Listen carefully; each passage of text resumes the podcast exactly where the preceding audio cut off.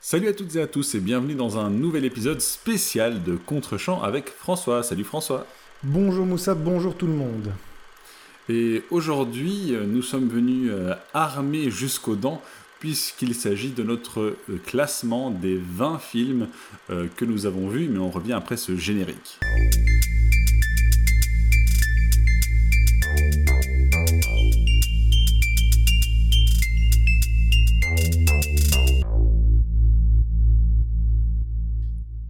Et donc, pour cet épisode spécial, nous allons procéder en deux temps, cher Moussa. On va d'abord euh, proposer un petit rappel du top 10 qu'on avait établi lors de notre précédent épisode spécial, avant de passer à la foire d'empoigne avec les, les nouveaux films proposés lors de cette dernière livrée. Premier temps donc, on va rappeler tout d'abord le top 10 qu'on avait établi. En numéro 10, on avait Hidden Figures de Theodore Melfi. Le Green Hornet de Michel Gondry se classait 9e. Ensuite, on avait Stardust en 8. Les 3 jours du Condor en numéro 7. Knives Out en numéro 6. Le top 5 avec le film russe Léviathan qui prenait la 5e place. Copland en 4. Big Trouble in Little China de John Carpenter en numéro 3.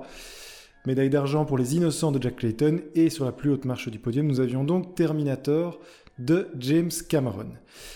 Premier élément, avant de passer euh, au combat réel, est-ce que Moussa, tu assumes toujours ce top 10 ou est-ce que on se laisse la possibilité de bouger un titre Chacun a la possibilité de négocier la position de un film dans ce classement?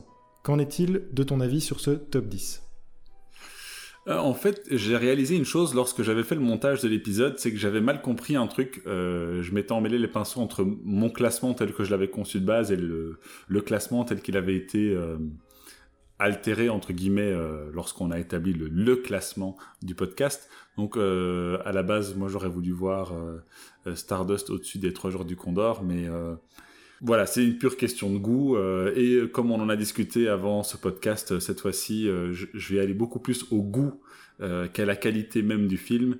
Euh, mais cela aïe, étant aïe. dit, je propose qu'on, enfin, qu pour moi, on peut laisser ce classement tel qu'il est. Eh ben, on va direct, directement s'empoigner parce que moi, j'ai un, un film que je voudrais replacer. Euh, à bien y repenser, je trouve que Knives Out en 6, c'est vraiment lui accorder beaucoup, beaucoup d'importance. Euh, et je comprends toujours pas comment est-ce que j'ai accepté qu'il soit au-dessus des 3 jours du Condor. Donc euh, ma proposition, et par rapport à mon, classement euh, des 20, j'ai placé les 3 jours du Condor au-dessus de Knives Out. Est-ce que c'est quelque chose qui est envisageable pour toi? Donc passer les 3 jours du Condor en 6ème et faire descendre Knives Out en 7ème Je vais peut-être argumenter au-delà du goût et de l'aspect ludique de Knives Out que je ne conteste pas.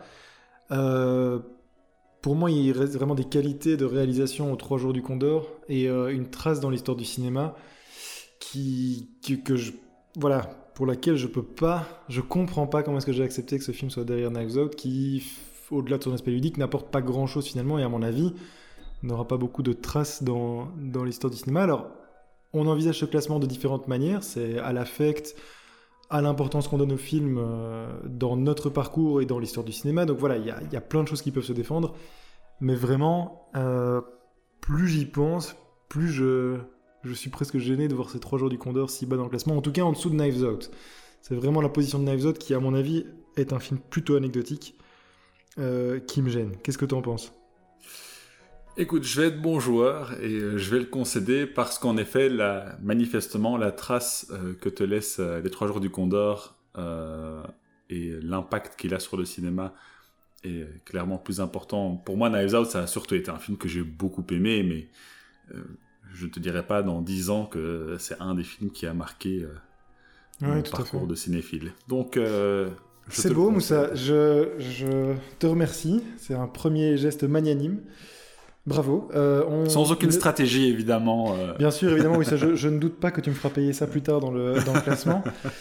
Et donc, euh, on termine cette première partie d'épisode spécial avec un top 10 updaté. Nous avons donc les 3 jours du Condor qui passent devant Knives Out, ce qui nous donne donc Terminator en 1, Les Innocents en 2, Big Trouble en 3, Copland en 4, Léviathan en 5, Knives, euh, les 3 jours du Condor en 6, Knives Out en 7, Stardust en 8, Le Green Hornet en 9 et Hidden Figures, bon dernier. Je propose qu'on passe désormais au classement général en ajoutant les 10 films qu'on a chroniqués récemment dans les, dans les derniers épisodes. Comment fait-on, Moussa? Comment est-ce que tu veux procéder? Est-ce qu'on repart de, du fond du classement ou on procède chronologiquement dans l'ordre des épisodes qui ont été, euh, qui ont été traités? Bah, Je propose qu'on fasse comme la dernière fois et qu'on qu'on garde euh, un classement partant du numéro 20 jusqu'au 1 en sachant que euh, l'ordre des 10 premiers, enfin c'est-à-dire ceux qu'on a déjà fait, ne devront pas changer. Donc, dans toute logique, Knives Out ne pourra pas repasser. c'est ça. Tout à fait, exactement. Très bien, mais dans ce cas, on passe à la suite et donc au numéro 20. Numéro 20. Pour ce numéro 20, on va peut-être passer rapidement. Je ne vois pas dans la dernière livrée de films Moussa de films qui soient inférieurs à Hidden Figures de Theodore Melfi. Est-ce que par hasard, pour toi, Phantom Thread était tellement euh, pénible à voir que tu le placerais en fin de classement? Ah, J'ai une petite question avant, avant qu'on avant qu'on tape dans le vif du sujet. Alors oui, ça, ça, signifiera la, ça, signifiera la, fin de notre amitié, oui.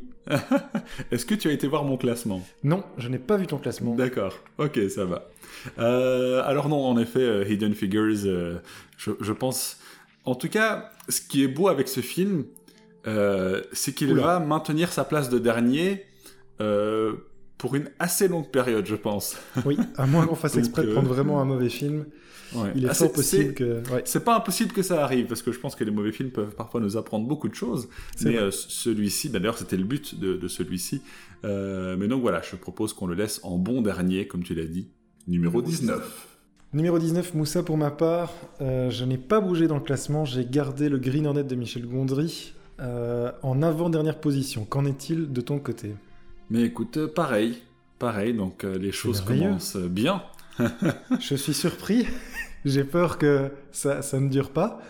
Mais très ah, bien. Je, ne pense pas que ça va durer, mais, mais euh, euh, oui, je, je vois pas. Enfin, c'est-à-dire que Green Hornet était clairement beaucoup plus amusant à regarder que Hidden Figures, mais je le vois mal surclasser un des autres films qu'on a vus. Donc je propose qu'on laisse à la place 19. Je suis d'accord. Et qu'on passe donc au numéro 18. Alors pour le numéro 18, je vais euh, te surprendre, puisque j'ai laissé Stardust euh, et quelque chose me dit que tu as fait pareil. Alors, pas du tout. Oh. et euh, ah non, non, vraiment pas. Euh, je suis surpris, je le reconnais. Tu as donc mis Stardust en 18ème.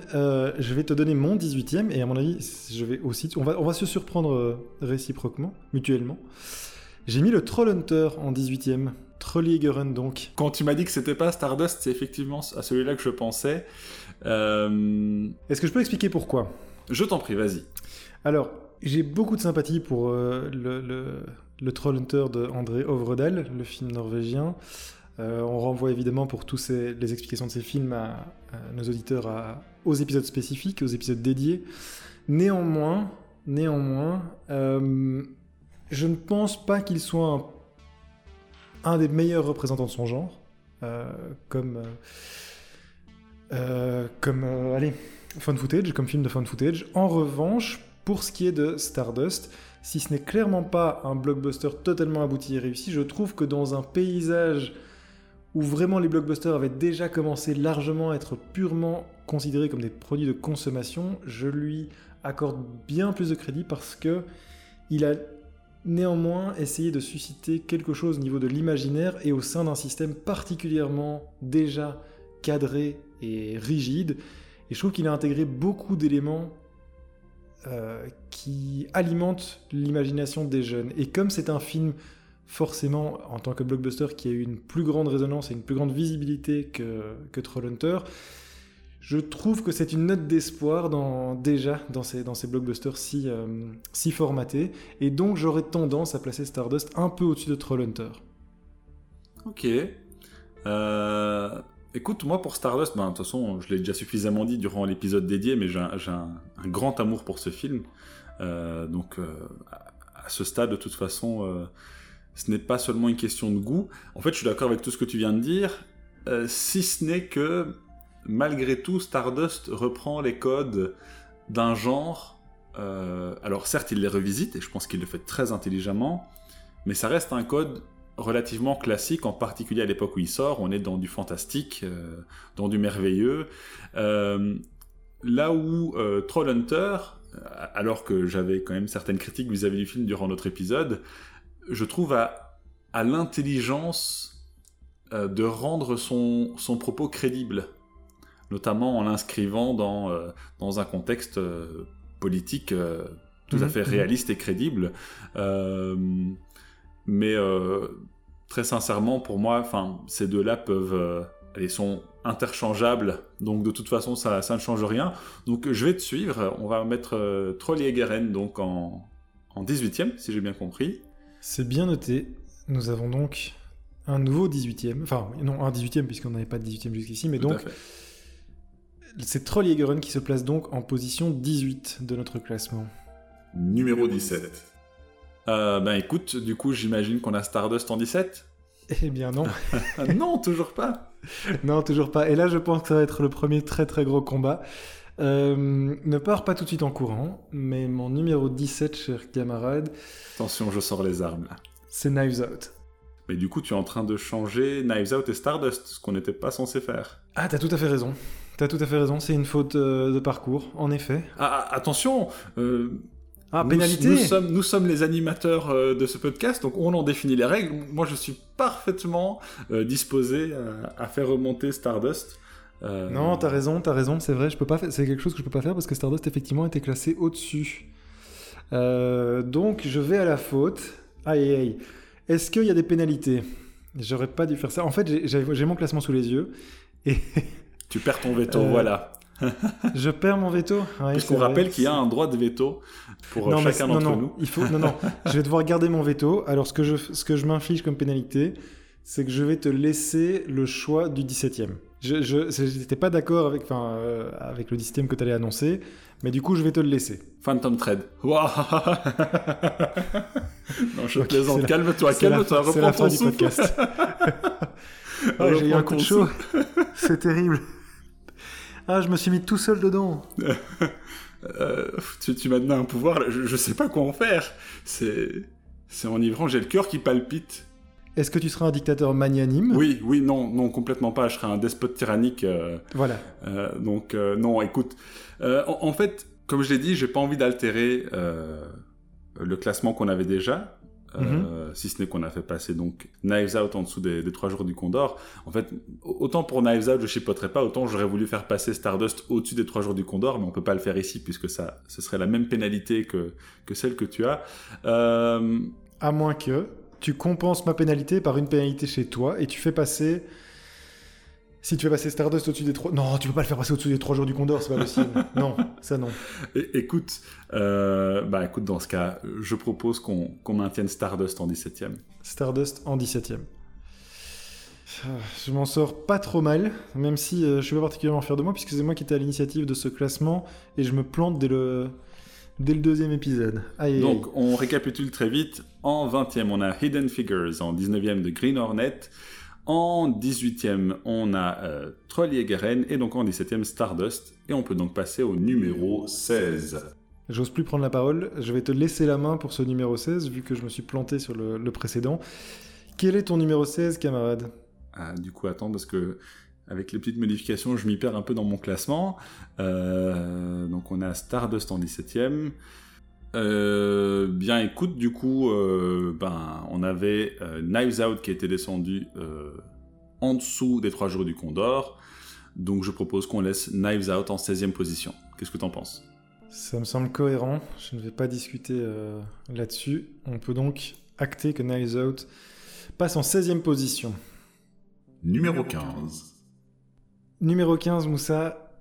Cette fois-ci, ça va ça va être dur parce que je vais annoncer quelque chose à mon avis auquel tu t'attends pas et qui va pas te faire plaisir. Mon numéro 15, c'est Promising Young Woman. Ah, je m'y attendais. Euh, je savais que ce serait un des épisodes... Euh, Polémiques. Est-ce que je peux argumenter? Non. Ou est-ce que c'est non euh, Si, si, vas-y, vas-y. pourquoi est-ce que je l'ai placé si bas, Promising Young Woman? Parce que je, me méfie très fort de la culture de l'instant. Et euh, c'est le film quasiment le, plus, récent qu'on ait eu à chroniquer dans, l'épisode, dans, dans le podcast. Et au-delà des vraies qualités que je reconnais et qu'on peut aller écouter euh, dans l'épisode spécifique, euh, je pense qu'il restera pas grand-chose en fait du film. j'ai un peu le même rapport à Promising Young Man que j'ai avec Drive. Drive est un de mes films favoris Mais plus j'y pense, enfin, c'est-à-dire que j'ai vraiment été très marqué quand j'ai vu Drive, euh, je l'ai immédiatement mis dans un top euh, très très haut dans, mon classement personnel. Il n'empêche que plus j'y pense et plus le temps avance, plus. Enfin, moins je vois d'arguments qui justifient que Drive soit si haut dans mon panthéon personnel. Je n'en garde pas moins de l'admiration et de l'affection pour ce film, mais je crois qu'il n'y a pas grand-chose, et c'est un peu la même chose pour moi avec Promising Young Woman. Je ne trouve pas beaucoup de mise en scène dans Promising Woman. Je trouve le sujet intéressant, mais je pense aussi, comme on l'a dit, comme on a eu l'occasion de discuter, qu'il fait une ou deux erreurs vraiment assez graves dans le sujet qu'il traite. Et il est certes important maintenant, parce qu'il sort maintenant et qu'il peut éveiller des consciences, mais je crois qu'il ne sera pas un vrai il ne restera pas comme un, vrai bon film représentant euh, l'émergence du mouvement MeToo, euh, la libération de la parole féminine. Je crois vraiment que ces films-là sont encore à venir et que Promising Young Woman là-dedans sera classé assez loin.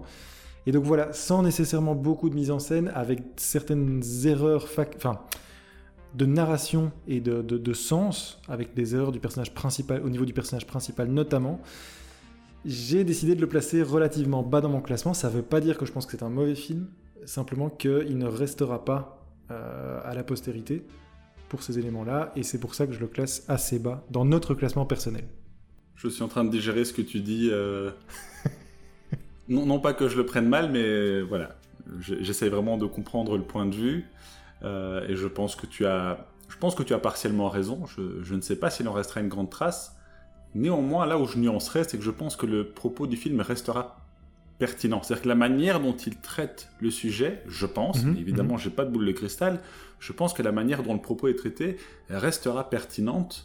Euh, ce qui n'est peut-être pas le cas de beaucoup de films qui sortent à, comment dire, à une époque euh, qui est secouée par euh, toute une série de, de changements au niveau des mentalités de la société. Donc je ne suis pas convaincu qu'il en restera qu'il en restera rien ou pas grand chose. Je suis pas non plus convaincu en effet qu'il en restera énormément et que ce sera le film emblématique euh, de notre époque sur la culture du viol, puisque c'est le, propos du film. Donc voilà, je écoute, je vais te dire moi ce que j'avais en on est donc en 15e position, je ne me trompe oui, pas? Absolument. J'avais les trois jours du Condor. Oui, je, je, ça m'étonne pas. Euh, alors, ça respecte la logique du classement dans le sens où effectivement il serait au-dessus de Knives Out, donc là-dessus il n'y a pas de souci. Oh, moi où ça me pose un vrai problème pour les 3 jours du Condor, c'est que je trouve que d'autres films qu'on va aborder plus tard n'ont pas du tout la, oh, pas la qualité ou la portée des 3 jours du Condor. Donc maintenant, si tu mets les 3 jours de Condor en face de Promising Young Woman, est-ce que je remonterai pas Promising Young Woman pour en mettre un autre plus bas? Mais attention, il faut pas oublier que contrairement au premier épisode, ce, classement-ci, je l'ai fait beaucoup plus sur le, goût. On en avait discuté hein, avant le podcast. Euh, j'ai beaucoup plus misé sur le goût au-delà de. Euh, mais bon, c'est compliqué. Hein. c'est un exercice compliqué parce qu'on peut pas non plus euh, faire faire fi de, des autres éléments que tu abordes. Alors, est-ce que pour résoudre le dilemme dans lequel on est, puisque là, on est quand même face à deux films très différents, est-ce que tu verrais un autre film en plus, je, me permets, je me permets d'intervenir parce qu'en plus, ce qui est rigolo, c'est que euh, les trois jours du Condor, pour moi, est, a des éléments qui sont en plus euh, très en phase avec la culture du viol. Donc, c'est tout à fait vrai. C'est intéressant. C'est ironique. c'est intéressant. C'est intéressant. C'est pas voulu du tout, mais c'est ironique comme situation. Oui, absolument. C'est vrai qu'il y a une. En fait, euh, pour expliquer éventuellement aux auditeurs qui n'auraient pas suivi l'épisode, il y a clairement le gros défaut qu'on avait pointé dans l'épisode sur les trois jours du Condor, c'est qu'il y a une scène qui a particulièrement mal vieilli. Donc c'est dans une sorte de, c'est un thriller paranoïaque. Le vrai problème, c'est que il y a une scène dans laquelle Robert Redford est avec le personnage féminin et la force littéralement, disons, la séduit de manière très appuyée et, euh, et sans nécessairement prendre en considération son consentement. Et effectivement, quand tu le compares à Promising Young qui est justement sur ce sujet-là, c'est vrai que le, duel est. Euh, le duel ne manque pas de saveur. Eh ben. En fait, tu m'as presque convaincu avec cet argument-là. C'est juste que. Je le savais. oui, mais c'est juste que, en fait, pour tout le reste qu'apportent les trois jours du Condor, je trouve quand même ça supérieur à ce à, ce que met en place et à la, aux qualités que déploie euh, Promising Young Woman. Et notamment parce que je pense que Promising Young Woman fait aussi une erreur dans son script. En, enfin voilà, on renverra les, les éditeurs à l'épisode, mais il fait aussi dans cette culture du viol un faux pas. Euh, oui, enfin je vois auquel tu fais allusion effectivement. Ouais. Euh, au, fait, au, fait, au, fait, qu'elle recourt, au fait qu'elle recourt elle-même à, à, des à la culpabilité. Ouais, c'est ça. Elle, ouais, tout à fait. Elle fait subir ce qu'elle, ce qu'elle, ce dont elle se venge en fait. Ah ouais, je, après, j'étais pas tout à fait d'accord avec, toi sur ce propos-là, mais, mais je vois tout à fait ce que tu veux dire. Écoute, vas-y, va pour Promising Young Woman en 15e position. Ou alors, avant de, fixer ça Ou alors est-ce que tu vois parmi les autres films un film qui serait inférieur aux deux qu'on vient de citer, à savoir Promising Young Woman et Les Trois Jours du Condor? Ça dépend, hein. bah, ça dépend, ça dépend de quel point de vue. Euh, et, les éventuels que je vois sont, sont euh, comment dire, sont classés euh, depuis le premier. depuis le Tout à premier fait. épisode. Alors je peux t'en proposer deux. Je peux t'en proposer deux qui tu vas me sortir deux de mes films à moi, tu, tu vas voir, toi Non, non, pas du tout, justement. justement. Allez, vas-y. Je vais donc te proposer euh, est-ce que par exemple Death Becomes Her de Robert Zemeckis ou A Monster Calls de Bayona te semble supérieur à ces deux films?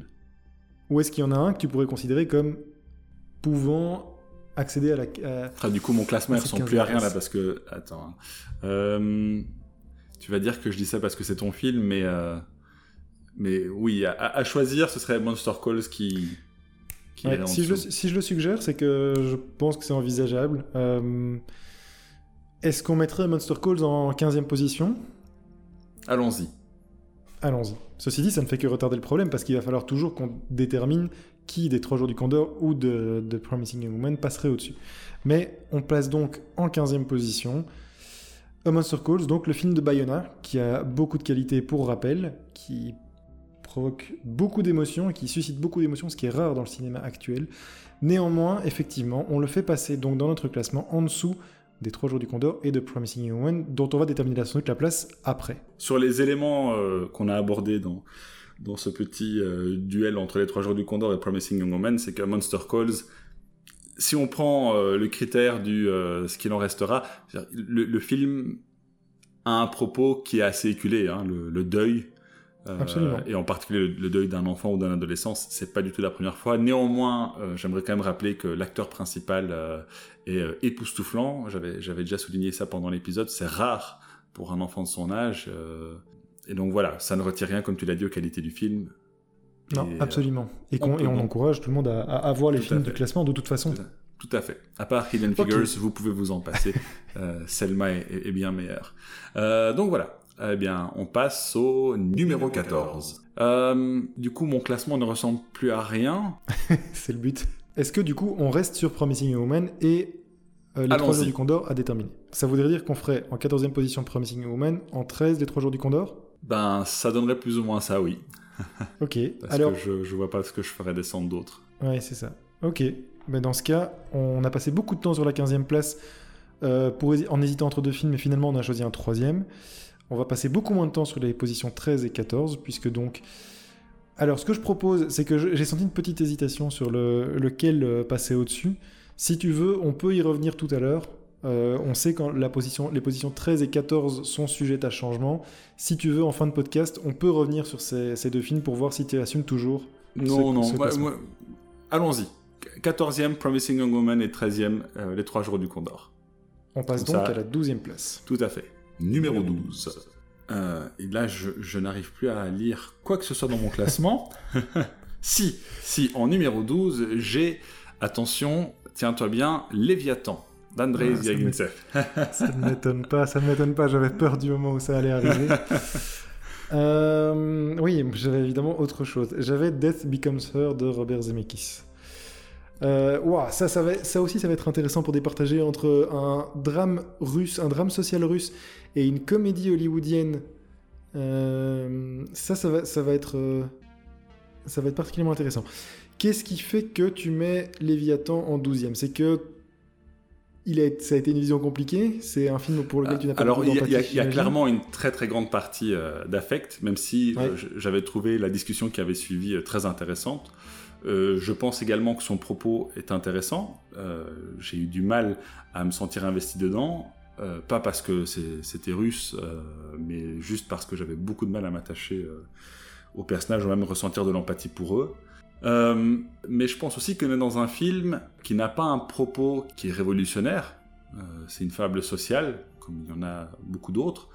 Euh, cinématographiquement, le film est, très intéressant. C'est le seul film que je vu de Zviagintsev, donc je, ne pourrais pas comparer, mais en tout cas, je, vois dans le film euh, le, talent euh, de la réalisation. Néanmoins, puisqu'on a parlé de ce qu'il allait rester de ces films, je sais pas ce qu'il en restera. En tout cas, dans l'histoire du cinéma avec un, grand C, peut-être qu'en Russie, le film a laissé une, trace plus importante. Euh, notamment à cause des, polémiques euh, qu'il a suscitées dont on avait discuté, enfin dont tu avais discuté, parce que moi je, ne connais absolument pas le contexte du film. Euh, donc voilà, je ne vois pas très bien ce qui justifierait sa place haut, mais après il y a d'autres films qui vont pas laisser une grande trace dans l'histoire du cinéma qui, seront au-dessus dans mon classement. Oui, tout à fait. c'est vraiment la pire d'achoppement pour moi. De, ma réflexion quand j'ai fait mon classement, il y a beaucoup de films pour lesquels j'ai eu du mal à, que, j'ai eu du mal à investir. Néanmoins, tu as été très magnanime jusqu'ici. Et euh, ah, c'est compliqué parce que j'ai beaucoup, beaucoup d'affection pour euh, Andrei Zviagintsev. C'est un, un, réalisateur que j'admire beaucoup. Néanmoins, sur l'argument de la réalisation, je peux difficilement dire que Léviathan soit particulièrement supérieur à Death Becomes Her de, de Zemeckis. Et pour tout le savoir-faire de Zemeckis que j'ai vu dans un film donc, que j'ai découvert, que je connaissais absolument pas. Tu connaissais pas Zemeckis ou le film? Je connaissais pas le. Non, non, Death Becomes Her. Je connaissais bien sûr Zemeckis. Pas le film, le, euh, cinéma de Zemeckis, quoi, je veux dire. Oui, c'est ça, absolument. Mais pour tous ces éléments de réalisation et tout ce savoir-faire que j'ai vu dans Death Becomes Her, même si je crois que. Bah, en plus, le, film est relativement méconnu. Euh, donc voilà, il n'a pas eu un, un, grand impact. Néanmoins, Étant donné que tu as été très magnanime jusqu'ici et que j'ai trouvé beaucoup de qualité dans cette comédie euh, burlesque qui s'est tenue quasiment jusqu'au bout, ce qui n'est ce qui est pas souvent le cas, avec beaucoup d'inventivité, c'est vrai que Léviathan peut difficilement euh, rivaliser au niveau de la, mise en scène qui est beaucoup plus monolithique par rapport au film de Zemeckis qui est beaucoup plus protéiforme, je trouve. Donc je, je, je, je, trouve ça finalement assez cohérent de placer Léviathan en 12e, même si ça me fait un peu mal de le voir si bas déjà dans un, dans un top 20, euh, comme je tiens en très haute estime. Mais je tiens plutôt en haute estime l'œuvre de Zviagintsev. Léviathan pour moi n'est pas nécessairement son meilleur. Donc ok, euh, Léviathan en 12e, ça placerait donc, euh, en ce qui me ah. concerne en tout cas... On va voir Ah, oh, non, si c'est pour... Euh, ah, compliqué. Ok, ben, tu sais quoi, j'en reste là. Léviathan, même si j'engage tous les auditeurs à, aller voir les films d'Andrei Zviagintsev, et Léviathan bien sûr, ben, j'accepte que Léviathan soit donc en numéro 12. Numéro 11. Eh bien écoute, en numéro 11, François, j'ai Death Becomes Her. Euh, D'accord. Et je vais quand même rappeler brièvement pourquoi. Tu as déjà cité pas mal de qualités du film effectivement, c'est un film qui aujourd'hui est assez méconnu, euh, mais qui a eu son, petit succès à l'époque, euh, qui, n'a pas non plus fait l'unanimité auprès de la critique, et, et, je pense vraiment pas que c'est un film qui est... C'est pas du grand cinéma. Néanmoins, mhm. comme je l'avais déjà dit, le grand intérêt, c'est qu'on passe d'un humour très familial dans les années 80 à quelque chose de beaucoup plus piquant, plus cynique, plus satirique aussi dans ce film, avec quelques très bonnes idées de mise en scène euh, pour jouer avec l'image afin de la rendre drôle et pas non pas seulement sur euh, sur les dialogues, avec un jeu d'acteurs qui est aussi brillant de la part des euh, des trois personnes qui campent leur, rôle, à savoir Goldie Hawn, Meryl Streep et, Bruce Willis dans un rôle dans lequel on ne l'attendait pas, et, surtout le fait que c'était aussi un pionnier euh, dans le CGI. Malheureusement, on, ne le retient pas pour ça, parce qu'effectivement, quand on pense CGI à années 90, on pense généralement à des films comme Jurassic Park qui sort euh, un an plus tard. Donc voilà, pour toutes ces raisons, je, euh, je pense que Death Becomes Her a sa place en, en numéro 11. C'est vrai, et je suis assez d'accord. Je rajouterais juste qu'effectivement, pour pour les différentes influences qu'il brasse et qu'il synthétise. Euh, on a parlé de, différentes formes d'humour qu'il pouvait intégrer en faisant des références notamment à Jacques Tati, mais aussi euh, euh, à l'humour des as, à l'humour voilà, l'humour absurde. C'est effectivement je le vois un petit peu comme la petite pépite du classement. Le, le, film relate. Je trouve que c'est le film quasiment le plus méconnu, le plus hollywoodien en tout forcément, cas. tu peux tu peux te dire qu'un film norvégien forcément est moins, est moins, moins connu qu'un film avec Bruce Willis. Néanmoins, je, trouve qu'il fait plutôt bonne figure dans, ce classement et je suis pas euh, mécontent que lui soit là. Je pense à la, qu'à la réflexion, je vais regretter les films qui vont venir après. Euh, enfin, c'est plus dans le classement.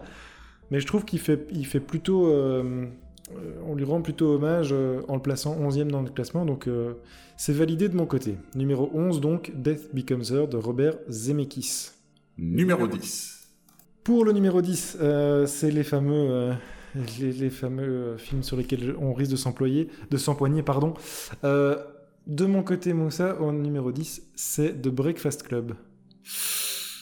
Alors, j'ai la main qui tremble sur mon veto. Euh, Est-ce que pendant que tu réfléchis à, ton veto ou pas, je peux expliquer pourquoi? Vas-y, je t'en prie. Alors, c'est un film que j'avais pas vu, que ben, c'est un peu le principe hein, du podcast de toute façon, c'est qu'on fait découvrir à l'autre des films qu'il n'a pas vus.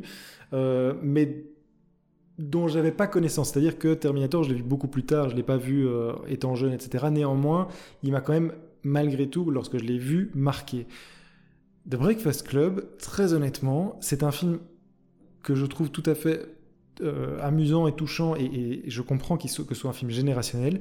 Néanmoins, je trouve que au contraire d'un film comme Terminator que tu peux découvrir des, dizaines d'années plus tard et être toujours marqué et, recevoir cet impact du film, je trouve que chez moi, The Breakfast Club tombe complètement à plat. Je, n'en vois quasi pas l'impact à mon niveau. Je, comprends qu'il euh, il va déclencher tout un, euh, système de, sitcom à la télévision. Mais je le rapproche beaucoup plus de la télévision que du cinéma, en fait, de Breakfast Club. C'est-à-dire que il n'y a quasi pas de réalisation dans, dans, ce film, ou en tout cas de mise en scène notable. C'est du, du pur classique, et c'est d'ailleurs pour ça qu'il fait tellement, qu'il fait tellement référence à la télévision, enfin que la télévision va tellement s'inspirer de ce film-là. Et en plus, comme je l'ai pas vu à une certaine période et que c'est purement un film générationnel, ben je m'attache pas du tout. Enfin, il m'en reste quasiment rien. Donc, si je vois tout à fait l'influence au niveau de la télévision et des sitcoms et, ce que ça a généré, je trouve que dans un, dans un, dans un classement personnel de cinéma, personnellement, je, l'aurais même mis plus bas en fait. Dans mon classement personnel, il est même plus bas parce que pratiquement pas d'impact sur moi en tant que spectateur. C'est-à-dire que j'ai passé un bon moment et je, comprends ce que ça représente, mais vraiment au moment de voir le film, il m'en reste, après avoir vu le film, il m'en reste pas grand-chose. Mais je sais que je suis en train de, de, de, de te faire mal et euh, je, je retrouve pas le terme, mais de allez, de parler quelque chose de, sacré, de, voilà, de faire de, du blasphème. Faire office. oui, c'est ça. Je fais un blasphème, c'est un sacrilège ce que je suis en train de dire. Donc, je te laisse reprendre la main. Mais pour moi, clairement, The Breakfast Club, je le placerai assez loin dans mon top personnel parce que l'ayant découvert maintenant, j'ai vraiment pas beaucoup ressenti l'impact de, ce film. Alors, j'avais déjà nuancé le fait qu'il n'y avait pas de réalisation ou de mise en scène euh, durant le podcast, mais, mais j'en conviens, ce n'est pas, euh, ce n'est pas là-dessus que, que brille certainement The Breakfast Club. Là où en revanche je suis pas d'accord du tout, c'est qu'il n'a pas juste inspiré euh, la télé, euh, la série, les séries ou les sitcoms. Il a vraiment, euh, je pense, façonné la manière dont on raconte des histoires d'adolescents et à travers tous les types d'œuvres. Il, a mis en place toute une série de codes, que ce soit les, castes lycéennes par exemple, c'est vraiment quelque chose qui a débuté avec Breakfast Club. à la télévision, certainement. La télévision a beaucoup, beaucoup, beaucoup pompé sur euh, ce principe-là, mais dans le cinéma aussi. Euh, on aura, je pense, un jour l'occasion d'en discuter avec un film que j'ai l'intention de te montrer, et qui sera d'un tout autre genre, je te rassure. J'aime aussi le... Alors je sais que ça t'avait moins plu, mais j'aimais bien aussi le parti pris du film qui ne répondait pas forcément aux questions qu'il posait et qui laissait le spectateur apporter ses propres réponses. alors je vais pas te le cacher, pour moi il est, il est, quand même assez plus haut dans mon classement. Mm-hmm. Est-ce que je peux juste apporter une nuance par rapport à ce que tu viens de dire? Parce que c'est effectivement, la, représentation des tourments adolescents, euh, ça date pas de, Breakfast Club. Alors, on est dans d'autres générations, mais je pense à la, fureur de, vie, de, de, vivre avec euh, mhm. James Dean, donc Rebel Without a Cause. C'est déjà ça, c'est déjà purement ça. Euh, ah, je suis d'accord, hein. mais je dis, la manière dont on le fait aujourd'hui, et, depuis, depuis 85 du coup, hein, depuis presque 40 ans, est grandement influencé par The Breakfast Club, plus que euh, par La Fureur de Vivre. Je répète, hein, comme on le fait aujourd'hui et comme on le fait depuis euh, les années 90, 2000 et 2010. Mais comme on le fait à la télévision? Pas, que, justement. Comme, comme je t'ai dit, on, aura l'occasion d'en discuter, mais je, je pense que ça, transcende vraiment euh, toute une série d'œuvres. Euh, même les BD, je pense, ont été euh, impactés par. Prenons par exemple Spider-Man de Sam Raimi, d'accord? Il y a des codes, en tout cas dans, la partie du film qui se déroule dans un lycée, il y a des codes qui, je pense, s'inspirent beaucoup, consciemment ou non, peu importe, de certaines bases qu'a posé The Breakfast Club. Donc je, pense que ça, transcende vraiment juste euh, la télévision. Mais évidemment, ce, n'est pas le seul film et ce n'est pas la seule œuvre à aborder euh, ce propos-là, mais toute une série de codes sont nés avec, euh, avec ce film-là. Le, simple fait qu'on parle aujourd'hui, par exemple, de, jock, donc pour, pour l'athlète d'un lycée, de la pom-pom girl, de, caractériser les personnages selon des stéréotypes très très marqués, qu'on retrouve justement dans ce film-là. Euh, et qu'on ne retrouve pas euh, de manière aussi euh, marquée, et surtout dans un film qui n'est pas une comédie avant. Hmm, d'accord. Donc, pour toi, Breakfast Club serait beaucoup plus haut. qu'est-ce, que qu'est-ce que tu plaçais en, numéro 10 du coup En numéro 10, moi j'avais Copland. Oh, oh. ah, l'attaque. Pour, pour, lequel j'ai beaucoup de sympathie par ailleurs, hein, mais vraiment. Euh, mais, mais je, je, ne pense pas qu'il a marqué euh, non, l'histoire du cinéma autant. Euh, tout à fait. En termes d'impact, non, parce que Copland, effectivement, n'est que un hommage. C'est pas la même chose. Il n'est pas fondateur, comme tu sembles le dire, pour Breakfast Club. C'est un, c'est un hommage, le film de James Mangold. Après, j'avais Phantom Thread aussi, mais je savais que ce serait pas possible, donc voilà. Celui-là, je, je l'ai laissé un peu avancer. Oui, tu fais bien. Euh, non, en fait, pour Copland, j'ai un, point là-dessus, c'est que plus j'y pense, depuis qu'on a fait notre épisode, plus j'ai de la sympathie pour le film et plus j'aurais tendance à le mettre dans un classement personnel. Pas, euh, je, peux trouver des qualités cinématographiques supérieures dans d'autres films qu'on a chroniqués.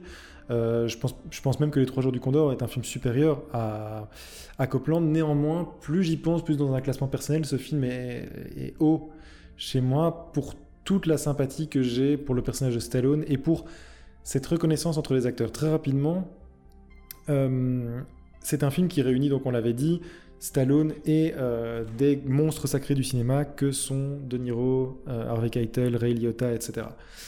En fait, c'est des acteurs qui ont commencé leur carrière ensemble. Mm-hmm. Au moment où sort Taxi Driver, Stallone sort Rambo, et tous les deux sont acclamés par la critique. Sauf qu'à ce moment-là, ils vont chacun prendre des directions très différentes. Euh, on connaît toute la trajectoire de De Niro avec Scorsese notamment et tous les films de gangsters qui, euh, qui ont été vraiment considérés comme des très grands films immédiatement, et Stallone qui s'est embarqué dans une carrière d'exploitation beaucoup plus méprisée par la critique. Et au moment de Copland, donc, ils se réunissent enfin, et c'est la, réunion de ces acteurs qui se reconnaissent entre eux, c'est-à-dire que Stallone euh, acceptent de jouer le type méprisé dans le film par tous les autres, et les autres acceptent de jouer avec Stallone, et donc finissent par l'intégrer à leur milieu, pour dire finalement, voilà, on, fait partie de la même famille de cinéma, etc., même si on n'a pas eu le même, même regard critique. Et pour ça, pour moi, Copland est très haut dans mon classement personnel, je dis bien, euh, pour tout ce que ça dégage et tout ce que ça représente. Néanmoins, tu as raison, c'est pas un film fondateur, c'est pas un film qui établit des codes, c'est le, principe de Mangold, c'est qu'il maîtrise extrêmement bien les codes, mais il fait essentiellement des hommages. Il, ne crée pas, il n'installe pas des nouveaux codes ou des nouveaux, des nouveaux paramètres dans, dans le cinéma. Après, attention, moi je l'ai dit, la marque laissée par un film, ça ne, peut pas être ou ça ne doit pas être le seul facteur. Euh, et donc je pense que le goût joue, beaucoup. Donc si tu es prêt à te battre pour que Copland euh, soit plus haut classé, euh, bah, c'est simple, utilise ton veto. je te vois venir, je sais très bien que tu auras mon veto pour Phantom Thread, il n'y a, rien à faire. Euh, oh, j'ai beaucoup de mal à mettre Copland aussi bas dans un classement personnel. Ah, attention, on, est dans le top 10 et, surtout avec une, une, très grande majorité de films qui sont des films de qualité. Hein. Je pense qu'à ce stade. Ah, mais de toute façon, oui, bien sûr. Il y, aura, quel que soit le film qu'on mette en numéro 10, je pense que ce sera un, un à part Phantom Thread évidemment, un grand film. Alors, ben, écoute, on est dans, la même, dans le même cas que pour euh, le numéro 15, me semble-t-il. Est-ce que. Donc, on a deux films résolument différents qu'on a visiblement pas envie de lâcher. Est-ce que tu vois un autre film dans la liste qui pourrait être inférieur à. Enfin, en tout cas, inférieur pas en qualité, mais qui pourrait être en dessous dans notre classement personnel de oui, oui, Club Phantom Thread. C'est trop tard, t'as donné, ton dixième. Bien essayé. C'est dommage parce que tu aurais donné Phantom Thread directement, j'aurais mis mon veto. Mais là, tu avais établi un dixième. On a chacun établi un dixième. Euh, donc toi, tu voterais Copland. Moi, je voterais Breakfast Club. Euh, Il, il est fort as- au-dessus, euh, Copland, chez toi? Non. Non, Je comprends qu'il est en numéro 9, donc. Pas du tout. Euh, non, non, non, pas du tout. Euh, Figure-toi que j'avais même placé Copland au-dessus. Euh, bah oui, mais ça, ça ne Euh, fonctionnera ne ne dis rien, ne dis rien, ne spoil pas. D'accord, ok, ok. ah, bon, on fait pile ou face? Donc on reste sur ces deux films-là pour la position 10 Euh, je- Ouais, j'en vois pas d'autres que je mettrais. Enfin, déjà, Breakfast Club, je le mettrais pas là. Si, je suis même prêt à mettre The Hunt for Red October, mais, mais je l'ai clairement préféré à Copland. Enfin, non, je sais Ah pas oui, en fait. Ah, je sais pas en fait. En fait, non, bah, en fait j'ai beaucoup aimé les deux, donc euh, c'est compliqué. euh. Intéressant. Euh, on va rester sur, sur le- la bataille entre Breakfast Club et Copland. Ah non, on Comment doit trancher, qu'on- on peut pas avancer. on doit trancher. Ah oui, tout à fait, tout à fait, c'est ce que je dis. On va Ok. rester sur ces deux films-là, puisque visiblement, on n'est pas prêt à en mettre un autre en dessous. Moi, pour ne rien te cacher, le- de- les Warriors sont clairement en dessous. hein. De Copland, je veux dire. Euh, donc, Mais tu es fou, mon toi, ami. clairement... non, mais ça fait partie des films générationnels, on en parlera quand on sera de Warriors, mais c'est des films générationnels que j'ai pas vus à l'époque et... Mais moi non plus, Voilà. Warriors, je l'ai vu euh, très très tard. hein. Et Même Breakfast Club, finalement, j'étais pas adolescent quand je l'ai vu. Alors j'avais la vingtaine, mais, mais j'étais pas adolescent. C'est fou, euh, c'est fou. Je vais le... Non, non, j'ai pas envie de lâcher parce que Copland, j'ai... Ah oui, c'est vrai qu'il est pas, Écoute. il est pas prescripteur, il est pas... Euh, euh, je te sens lâché là. Est-ce que, est-ce Est-ce que que- ça non, va en fait, en fait c'est parce que, ok, je, je, je fais un dernier argument. Vas-y. N'oublie pas que c'est le classement de contre-champ. C'est notre classement à nous.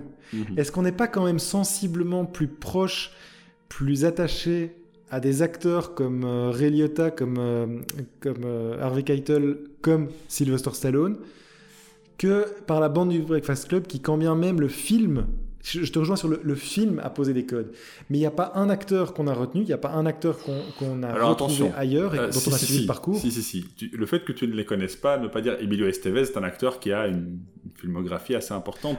Alors, Je dis pour nous, je dis pour nous. Est-ce qu'il y a d'autres, Ah. est-ce qu'il y a d'autres films pour nous dans lesquels ces acteurs sont importants et qu'on a retrouvés par ailleurs? En- en fait, oui, justement. euh, pour moi, dans, dans Breakfast Club, il y, a- il y a plein d'acteurs qui, qui ont lancé leur carrière que je connaissais en fait déjà. Donc c'était une surprise pour moi de les revoir dans Breakfast Club quand j'ai découvert le film. Donc si, si on part sur l'affect des acteurs, j'adore euh, euh, De Niro, j'adore euh, ouais. Stallone. Euh, Ray Liotta, j'adore Ray Liotta, mais euh, clairement, si on part sur l'affect, moi j'étais enfant quand je voyais les films euh, avec euh, bah, avec Estevez, euh, avec, euh, avec Molly Ringwald et les, autres membres du Rat Pack. Donc, donc si on part sur l'affect, ça, ça va pas aller. Mais si on parle en, termes de stature, c'est-à-dire, oui, c'est clair que l'aura dégagée par le casting de Copland est, supérieure et ça, ça, personne ne le niera. En fait, je les vois presque comme des films miroirs, c'est-à-dire que Copland brille par son, son casting sans être un film qui a posé des codes, là où Breakfast Club a posé des codes, mais un casting qui, pour moi, en tout cas, ne, ne- ne- n'évoque rien. C'est, j'ai déjà... Enfin, je vais sans doute... euh, euh, encore une fois faire euh, preuve de blasphème, mais j'ai déjà oublié la tête de ces acteurs. Enfin voilà. Oui, mais c'est parce que tu les connais pas et là- là-dessus, ben, c'est normal. Je, je comprends tout à fait qu'ils ne te marquent pas dans ce film-là, mais Bon, pour, moi, c'est mon enfance, ces euh, acteurs-là. Puisqu'il faut trancher et que je pense qu'on a déjà perdu euh, tous les auditeurs, puisqu'il faut trancher et que tu as, cédé sur euh, le débat Promising Woman, les trois jours du Condor, je vais céder en disant que Copland passerait en dixième et ça voudrait donc dire qu'en neuvième, ben je ne sais pas en fait. Donc en dixième, on va passer Copland. Ok, allez, je- j'en prends bien note et euh, je, je tâcherai d'être conciliant euh, pour les prochains. Et donc, on passe au numéro 10. Non, je me trompe. Si Il est merveilleux. Ça, tu gardes dans le podcast. hein. Je garde dans le podcast. On passe au. Euh, est-ce que ah, référé, référé, Monsieur l'arbitre, Monsieur l'arbitre, est-ce que ce serait pas une pénalité supplémentaire ça? Euh, Non, absolument pas. non, j'ai pas, j'ai pas changé les règles. J'ai été juste distrait parce que je ne me retrouve plus dans mon classement. Donc, numéro 9. Et cette fois, c'est le bon.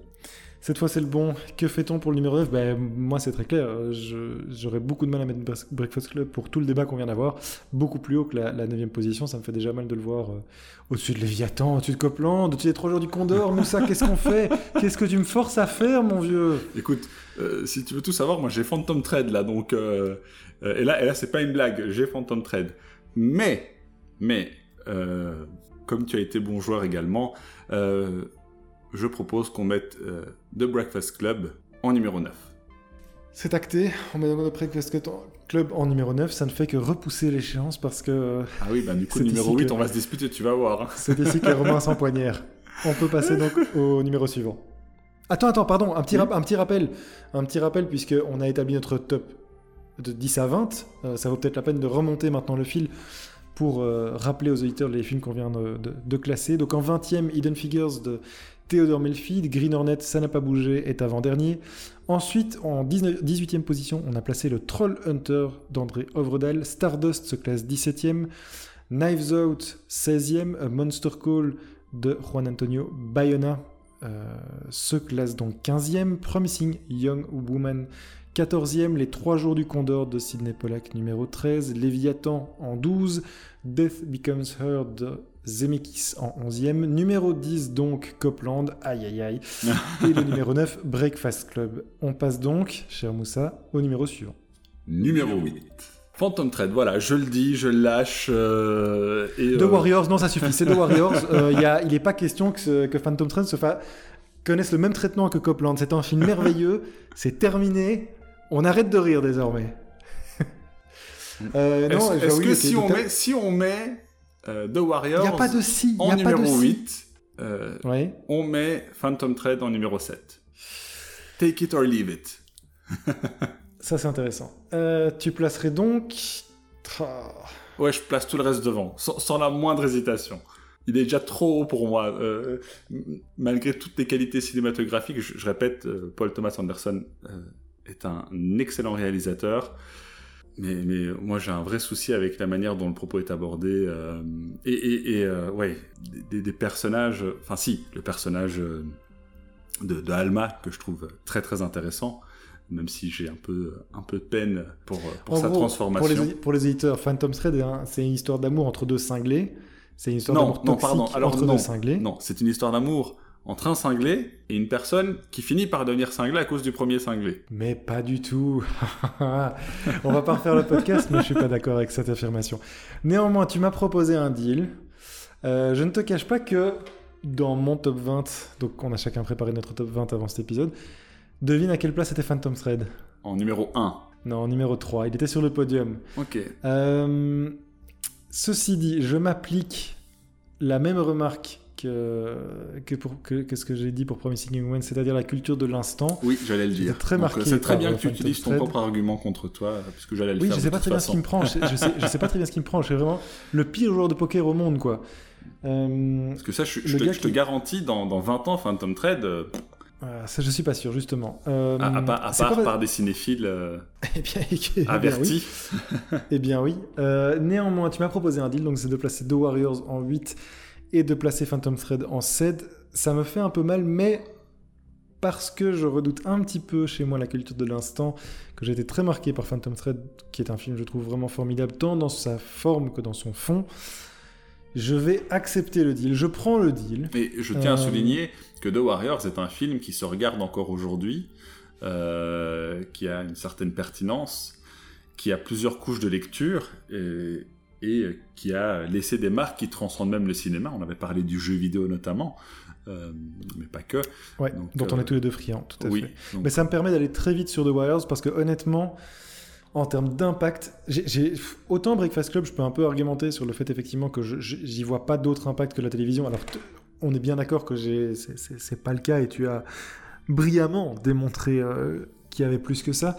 Mais par, pour, les, pour les Warriors, très franchement, je serais bien normal aujourd'hui d'argumenter dans un classement et de dire pourquoi il mériterait d'être plus haut. Euh, je suis d'accord pour l'impact dont on vient, de discuter, celui-là, et, ce qu'il laisse. Mais je serais bien en peine de, te justifier une position plus haute. C'est pour ça que j'ai pris ce deal. Euh, et voilà, c'est vraiment le film sur lequel j'aurais eu le plus de mal à discuter. Donc, je prends l'accord que tu me proposes et on place donc The Warriors en 8. Et malheureusement, Phantom Thread de Paul Thomas Anderson en 7. Est-ce que tu veux dire un mot? Notez bien la euh, formule. Est-ce que tu penses que Paul Thomas Anderson va m'écrire pour dire que tu mon petit gars, t'aurais pu utiliser ton veto et tu l'as pas fait? Euh... Je sais pas en fait, euh, parce que ça n'aurait retardé, je pense que d'un film euh, sa place, donc. Euh. Oui, pour toi, pas pour moi. Moi, je rappelle que je passe quand même, je, je, je, passe d'un top 3 à un top 7. Un petit mot sur Phantom Thread, non, mais je, voilà, on en a discuté récemment. En plus, l'épisode, l'épisode est récent, donc sans doute encore frais dans les mémoires. c'est selon moi vraiment un très grand film d'un réalisateur inégal on, en a parlé, et un réalisateur pour lequel tu n'as pas forcément de sympathie, que je connais pas particulièrement bien non plus d'ailleurs. Euh, j'ai un soutien mitigé de, Grandmaster, euh, ou de Master plutôt. Euh, mais Phantom Thread, je le trouve vraiment particulièrement abouti tant dans la forme que dans le fond. c'est en plus le dernier film de Daniel Day-Lewis en tant qu'acteur, puisqu'il a pris sa, retraite après ce film. Et qui est phénoménal. Hein. Là-dessus, j'ai absolument rien à dire. il Perfection de casting. Qui est pourtant un acteur que je j'ai parfois du mal euh, à apprécier parce que c'est vraiment un, type qui adopte l'acteur studio et qui donc est dans l'excès euh, presque, enfin en tout cas vraiment dans, dans un jeu très très très très appuyé, très marqué, ce qui n'est pas nécessairement le type de jeu que j'affectionne. Néanmoins, je trouve qu'il est absolument parfait dans Phantom Thread. Et même dans There Will Be Blood, euh, je le trouve absolument brillant. Oui, absolument. Il est bien aussi, avec, avec plus d'excès aussi mais bon, c'est son personnage dans Phantom Thread qui est particulièrement euh, mesuré. Et là, je trouve que vraiment, il donne. Enfin, tu as toute la plénitude de son talent euh, dans ce film-là. Et c'est une belle manière de tirer sa révérence. Je. J'ai autant d'admiration pour Phantom Thread dans ce top-ci que j'en avais pour Léviathan et je vois avec déjà euh, quelques mois de quelques semaines de décalage que Léviathan j'admets qu'il puisse éventuellement être dépassé par des films que, qui me plaisent un peu moins donc voilà tu verras, ce sera pareil pour Phantom, Thread. Oui, mais il baissera pas dans mon top. Hein. pas question qu'on renégocie sa place. On a donc établi le numéro 8 et comme étant The Warriors, le numéro 7 Phantom Thread. Il nous reste donc à passer à celui qui va, qui va échouer aux portes du top 5. Numéro 6. Euh, et comme je n'arrive absolument plus à relire mon euh, classement... Euh, Big Trouble in Little China, non? Écoute, tu sais quoi? Je vais l'accepter. Mais c'est pas possible parce que c'est une erreur par rapport à ce qu'on a fait. Il se trouve que. Ah non, non, pas du tout, t'as raison, t'as raison. Non, non, mais incroyable. Attends, je fais le coup de poker, je me dis non, mais c'est parce que je triche, etc. Pas du tout. Mais même pas. C'est le coup génial. Eh ben, je suis très heureux et je vais te dire pourquoi. Parce que il me fait mal ce Big Trouble in Little China. Pas parce que je n'aime pas le film, euh, j'ai été complètement décontenancé par le, par le film. Euh, et je, le trouve totalement inclassable, mais surtout parce que c'est vraiment pour moi pas le meilleur Carpenter. Si, si vraiment je devais mettre un admettre qu'un Carpenter était dans mon top 3, pour rappel jusqu'ici il était sur la troisième marche de notre podium, je foncerais vers Rasso ou vers euh, la chose The Thing euh, que je trouve brillantissime, vraiment quasiment au même titre qu'Alien, qui pour moi est un, un, de mes films préférés de, de tous les temps. Ici, Big Trouble in Little China, pour je, sais à quel point il te tient à cœur. Ah, c'est de l'affect. Pour moi, c'est en grande partie de l'affect. C'est purement de euh, l'affect. Et, aussi parce qu'il a d'excellentes idées euh, euh, en, matière d'action et de combat. je, je pense vraiment qu'il y a, même si aujourd'hui ce film a une certaine reconnaissance auprès, auprès de, nombreux cinéphiles, c'est un, c'est un ovni, vraiment, dans, dans, tous les sens du terme c'est un ovni, c'est un film qui était déjà inattendu à l'époque, qui, encore peut décontenancer aujourd'hui. Euh, et euh, c'est un film qui est fort euh, sous-coté malgré la reconnaissance qu'il a aujourd'hui, notamment dans le fait d'avoir déjà des héros qui ne sont pas américains et qui ne sont pas caricaturaux. ça, ça, paraît bête, mais dans les années 80, c'est loin d'être une évidence. des combats qui sont bien filmés, ce qui à Hollywood est assez rare. Bon, voilà. Lors du, lors du premier classement, j'ai déjà vanté ses mérites et euh, lors de l'épisode dédié, donc je ne vais pas m'attarder dessus. Néanmoins, je suis bien conscient que c'est euh, aussi l'enfant en moi, euh, pour lequel était d'ailleurs écrit ce film à l'époque qui parle. Et donc, je, je suis tout à fait prêt à le mettre en numéro 6. 6. Il passe donc en numéro 6 Big Trouble in Little China de John Carpenter. On va donc attaquer le top 5 avec pas mal de nouveaux films, en tout cas de, la dernière euh, livrée, puisqu'il ne reste dans notre, euh, dans notre top initial, le top 10, que deux films, à savoir Terminator et Les Innocents. Est-ce qu'ils conserveront les deux premières places du classement ou est-ce que tout cela va être chamboulé? On passe donc au top 5, cher Moussa. Ce teaser. Euh. c'est un, métier. Hein. Oui, tout à fait, ça ne s'invente pas. Et c'est clairement pas le mien. allons-y, allons-y, numéro 5. Numéro 5. Euh, écoute, en numéro 5, du coup, avec tous les changements qu'on a fait, moi, j'ai euh, The Hunt for Red October de John McTiernan. Oui. je, ne vais pas discuter là-dessus. Euh, c'est donc un film que je t'avais proposé récemment, À la poursuite d'Octobre Rouge. Euh, l'adaptation d'un roman de, Tom Clancy, la plus, célèbre adaptation probablement à ce jour. Je suis assez d'accord. McTiernan est un réalisateur absolument fabuleux. Euh, le film est très ludique et, euh, mhm. comme d'habitude avec McTiernan, on dépasse le cadre euh, du simple film d'action. Il y a effectivement beaucoup de choses derrière. Néanmoins, je, voilà, je lui préfère par exemple un Die Hard.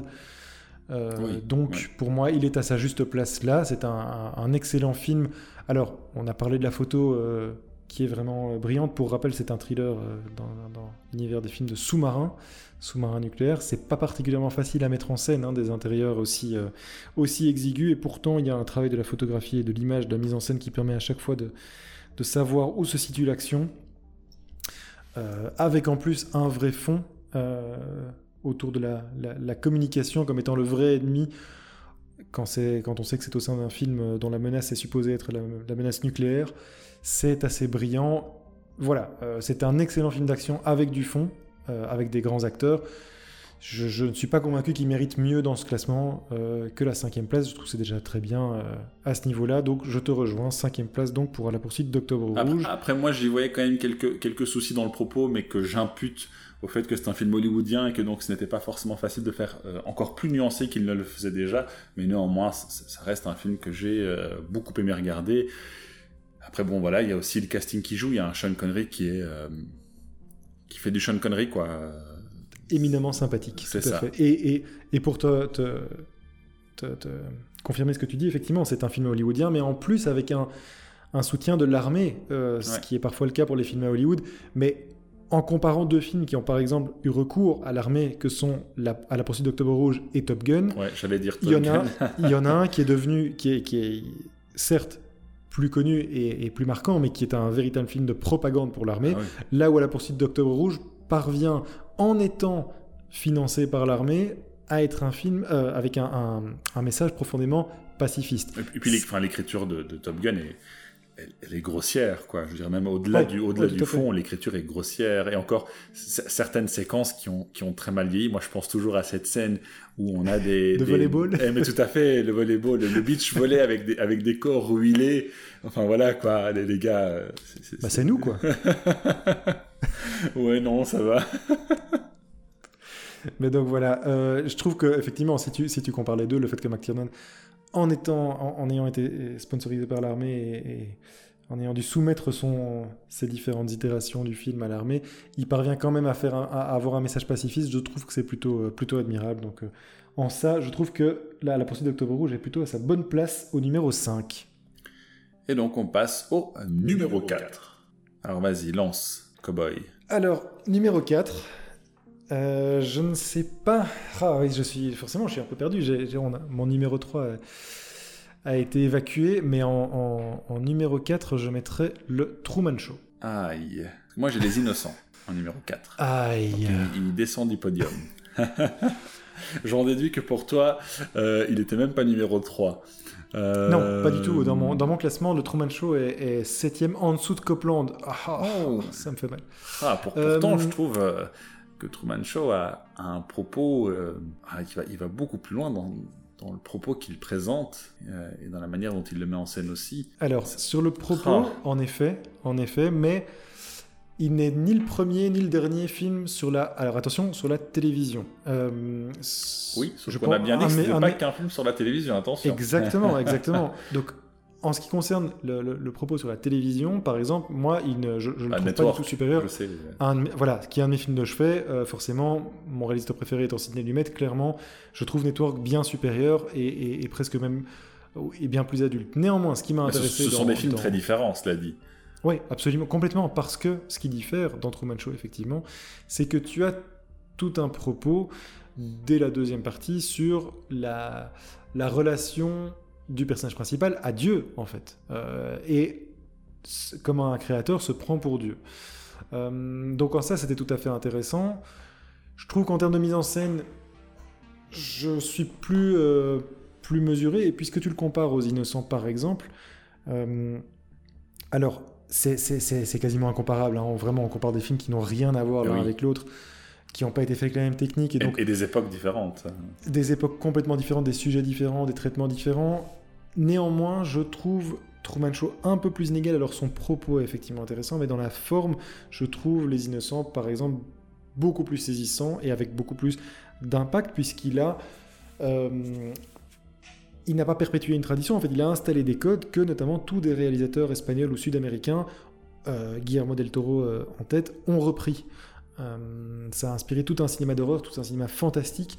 C'est les premières fois que tu as ce type de représentation. En plus, voilà, enfin, je suis passé rapidement aux Innocents alors que c'est même pas mon troisième ou mon, quatrième, quatrième, mais puisque tu le compares, clairement, je trouve les Innocents supérieurs, en tout cas dans un, dans un top qui nous appartient, euh, qui appartiendrait à, l'émission Contre-champ, très clairement, je mettrais Truman Show en dessous des Innocents. on, est euh, là dans la fine fleur, hein, on est dans les premières, euh, premières Places, du, du classement. Mais parce que je trouve Truman Show un peu plus inégal et pas le premier dans son genre, j'aurais tendance à le placer en dessous. Écoute, je, vais l'accepter, mais j'aimerais quand même répondre une chose par rapport à Truman Show. Ce n'est pas non plus seulement un film euh, qui traite du rapport entre euh, donc un personnage et, son, son, créateur, euh, qui prend la forme d'un démiurge ici, mais aussi le rapport de la personne à la réalité. Et, ça, pour le coup, ça a lancé pas forcément les films qui s'en sont inspirés, mais ce qui est intéressant, par exemple, c'est qu'ils sortent un an avant Matrix, mhm. qui, va aborder une, thématique tout à fait similaire et, et, poser des questions assez, assez similaires.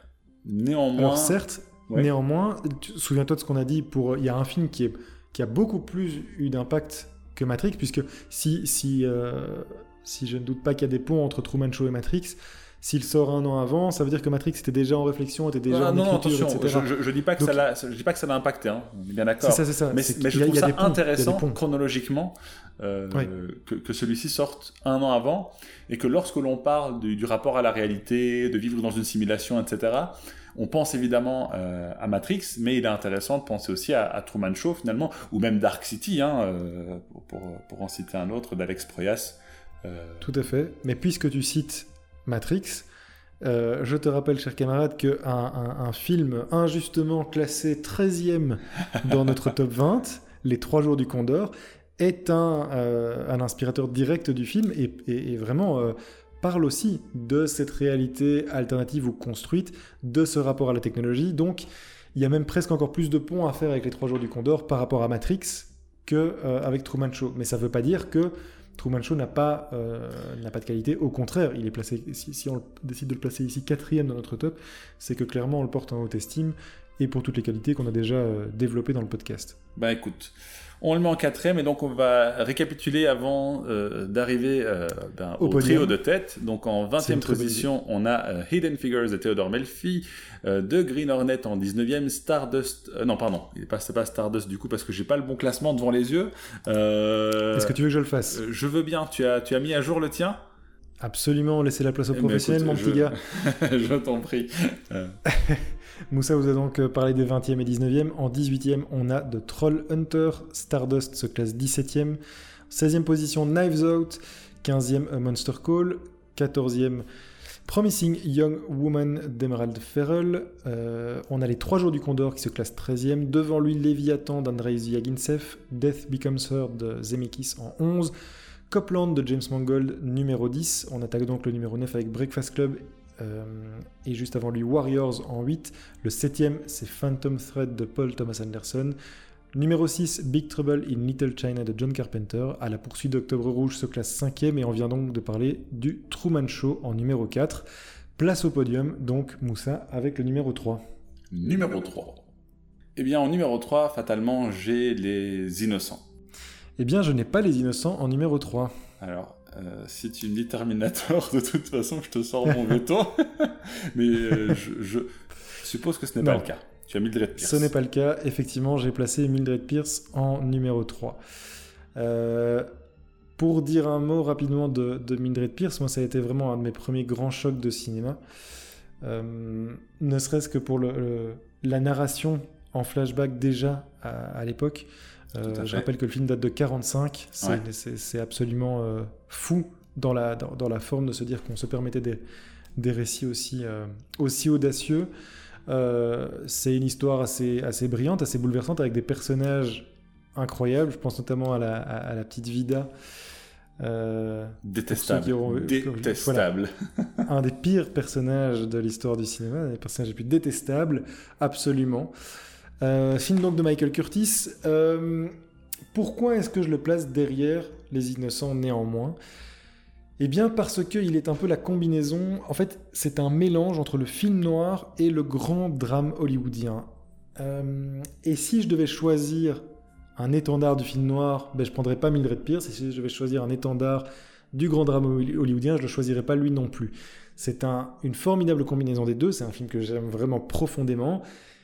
Néanmoins, euh, je lui trouve moins d'impact, euh, malgré un récit absolument maîtrisé, et ce qui était très compliqué, parce que c'est l'adaptation d'un roman qui était extrêmement compliqué, qui a été beaucoup, qui a été réécrit, qui a été euh, rééquilibré, parce qu'il était beaucoup plus épais et, avec encore plus d'éléments que, ce qui est, que ce qui est dans le film. Donc il y a une vraie prouesse aussi d'écriture pour pouvoir atteindre une narration fluide. Néanmoins donc, je lui trouve moins d'impact que Les Innocents qui pour le coup a vraiment posé des bases d'un style formel, euh, notamment par la rupture euh, dans Les Innocents, donc des, passages fantasmagoriques ou issus probablement de la tête du personnage ou ce qu'on ne sait pas très bien, se manifestent par une rupture de son, par une rupture aussi à l'image. Euh, ça a placé, ça a intégré des codes du film d'horreur ou du film fantastique très très spécifiques, ce que n'a pas nécessairement fait Mildred Pierce, ce qu'il n'a pas nécessairement laissé. Pour cette raison, j'ai placé The Innocence légèrement au-dessus de Mildred Pierce, ces deux films absolument formidables. Euh, néanmoins, voilà, j'aurais tendance à mettre Mildred Pierce juste derrière, même si, d'un point de vue personnel, c'est vraiment un de mes premiers grands chocs de cinéma. En fait, je suis en train de réfléchir à une mauvaise raison de de sortir mon veto, mais je n'en vois pas. oui, ce serait vraiment juste pour m'embêter. Euh, mais euh, c'est précisément parce que je ne vais pas être aussi petit euh, que je ne vais pas le sortir. Est-ce que je peux te poser une question? Est-ce que, est que tu croyais que j'allais placer Mildred Pierce au-dessus de Terminator et que tu as gardé ton, ton veto jusque-là parce que tu t'es dit non, Terminator ne peut pas. franchement, je pensais, je pensais pas que Terminator serait détrôné. ah oui. Je, je, ne pensais franchement pas qu'il serait détrôné parce que euh, je, te voyais mal. Bah, de toute façon, les innocents, tu pourrais pas le passer au-dessus. Euh, et je pense pas que tu l'aurais fait de toute façon, même si tu, le pouvais. Donc, euh, c'était pas vraiment là que ça se jouait en fait. Ah, je, suis assez d'accord avec ce que tu dis hein, sur, sur la, trace laissée par, par les innocents. néanmoins, je vais aller full affect et je vais quand même essayer d'apporter quelques arguments. J'ai préféré regarder Mildred Pierce euh, aux innocents. Euh, mais il y a quand même certaines choses. Euh, il, reprend des codes enfin, même de façon assez, assez pionnière, hein, des codes du film mort. On est quand même seulement en 45. Euh, c'est pas encore un genre établi comme il est. C'est plutôt émergent, effectivement. Il n'est pas encore à son pic. les, années 50, les années 50 sont beaucoup plus riches, je pense, en, en la matière, mais Bon, ça reste une époque que je connais mal, donc je vais pas trop trop m'avancer non plus. Euh, tout d'abord, le, fait qu'il mélange aussi savamment les deux, ça je trouve que c'est une prouesse. Euh, mhm. Et surtout, on est quand même quasi 20 ans avant Les Innocents. Et le fait qu'on ait un, réalisateur qui arrive à faire des choses pareilles à une époque où les réalisateurs ont beaucoup moins de latitude, euh, je, trouve que c'est impressionnant. Et mhm. Je dirais que aujourd'hui, parce que moi j'ai découvert les, les, deux films au XXIe siècle, aujourd'hui, je pense qu'il est plus facile de regarder Mildred Pierce que Les Innocents. Je pense. Mais après, c'est parce que. Ah, tiens, c'est étonnant ça. C'est marrant. J'aurais dit que Les Innocents étaient plus accessibles. Mais écoute.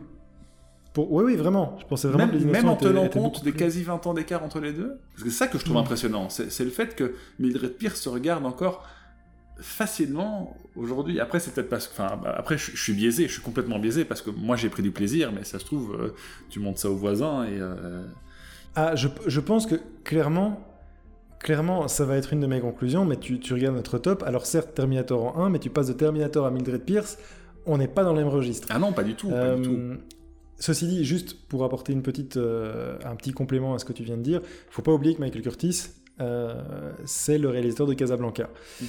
Avant ça, il fait Robin des Bois en 38, Casablanca en 42. c'est un réalisateur qui est absolument au sommet. Rien ne détrônera jamais Casablanca dans l'histoire du cinéma, je pense, en tout cas dans ce type de, de grands mélodrames. Euh, et donc, voilà, c'est quelqu'un qui avait les coups des franches au moment de faire le film. Hein. C'est aussi pour ça qu'il se a, euh, a autant de liberté créative. Néanmoins, moi, j'ai absolument pas de souci à placer, euh, à placer Mildred Pierce au-dessus des innocents. C'est John Crawford, c'est Michael Curtis, c'est la narration en flashback. Allons-y. si vraiment tu as pris plus de plaisir devant, devant Mildred que les innocents, moi, je vois aucun problème. Très, très clairement, en tout cas, ce, ce qui justifiera ça pour moi, c'est le plaisir que j'ai pris. Mais euh, je vais être honnête, en fait, à ce stade, euh, je m'en fiche aussi. Les, deux films sont excellents. Euh, c'est ça. Donc on fait quoi On fait pile ou face ou comment ça se passe Non, non, non, je te, je te, je te suis. je te suis parce que. Et, très franchement, ça va être. Je pense que même. Parce qu'on on a commencé un peu à établir nos listes des dix prochains films.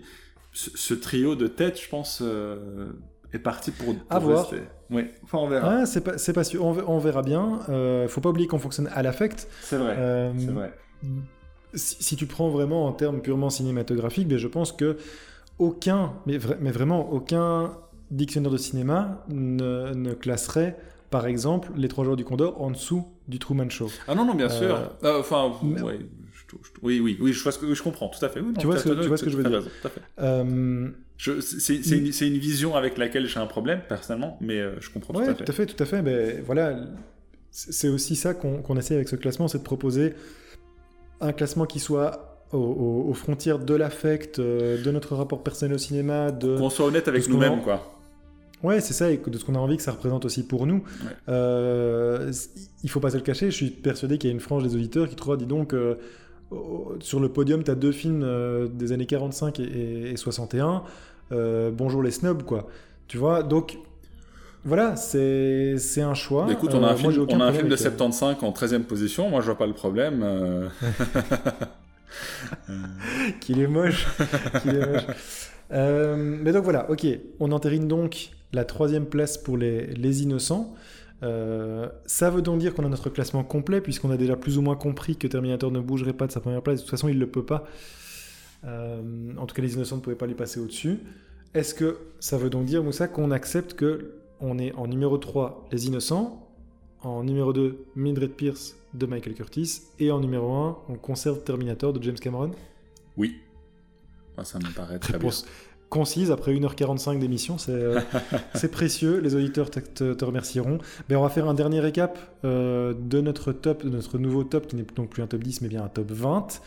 20e position, Hidden Figures de Theodore Melfi. Le Green Hornet de Michel Gondry se classe 19e.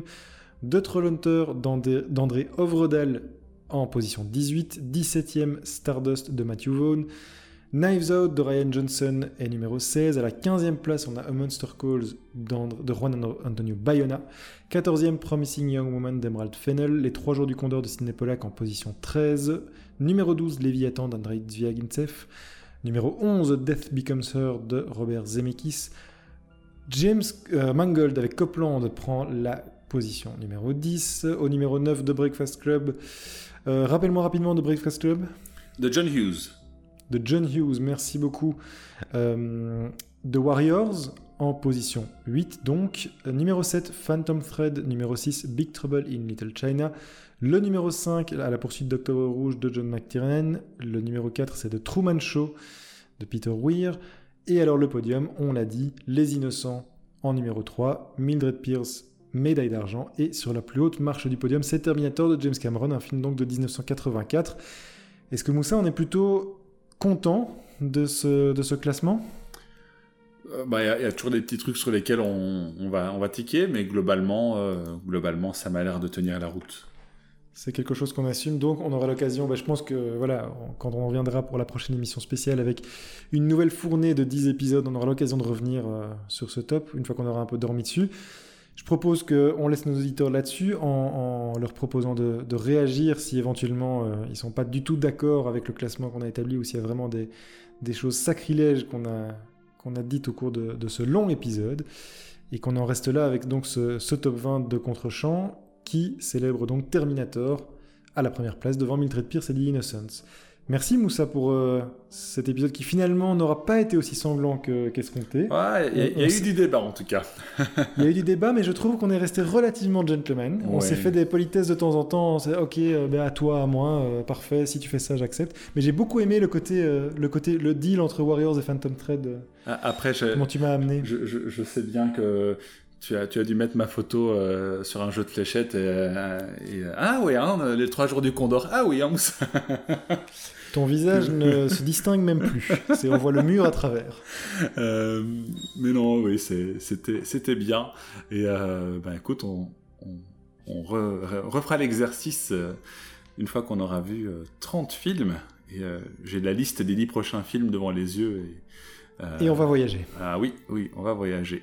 Mais euh, on reste quand même à Hollywood euh, pour le prochain film, puisqu'il s'agit de, de, Miracle Worker d'Arthur Penn, Miracle en Alabama, euh, qui est sorti en 1962 et qui est basé sur l'enfance d'Helen Keller. Si vous ne savez pas qui est Helen Keller, Google est votre ami euh, parce qu'il est tard. L'épisode a, duré assez longtemps, donc je ne vais pas m'attarder plus.